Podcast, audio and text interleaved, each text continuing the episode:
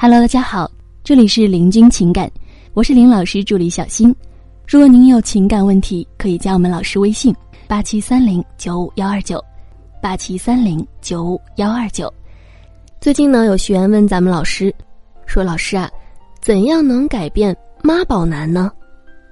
男友他妈妈说不喜欢我，而且他也不知道为啥，说可能是因为他辛辛苦苦养大的儿子，又优秀又好的儿子被我给抢走了，这种家庭和感情。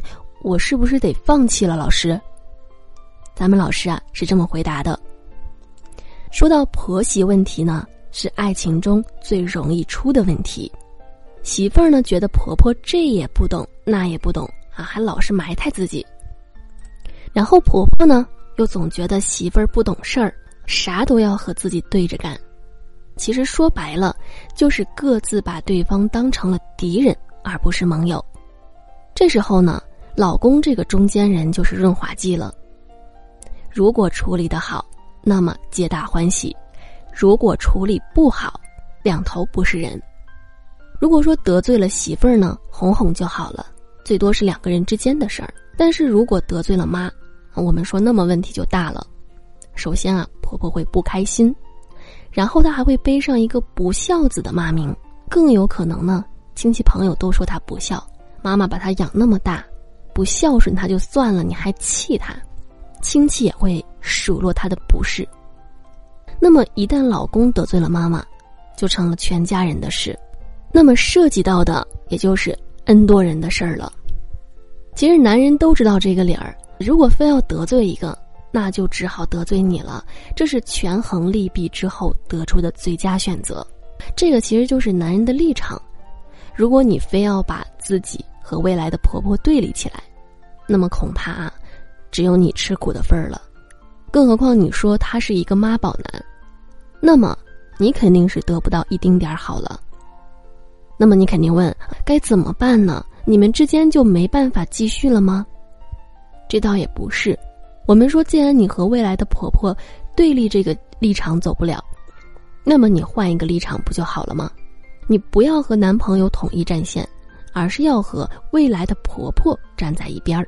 你要知道，妈宝男呢本来说话就没什么地位的，都是听他妈的。那直接呢，你就跟他妈妈站在一边，把老公对立起来不就好了吗？这样呢，也能让未来的婆婆逐渐对你的态度改观。那么我们说，具体该怎么站在一边呢？比如啊，父母呢都会有数落自己孩子的时候。说他懒啊，不听话呀什么的，这时候呢，你就直接走上去说：“妈，我来帮你吧。我和他在一起的时候，他也这样，我也指望不上他。不过您就不同啦，我可以来帮你啊。”说完呢，就和婆婆一起把事做了。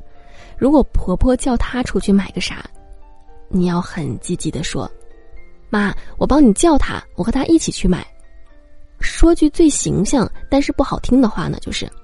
你要跟他一个鼻孔出气，让他慢慢感觉到有人懂自己了，好像忽然之间呢又多了半个女儿一样。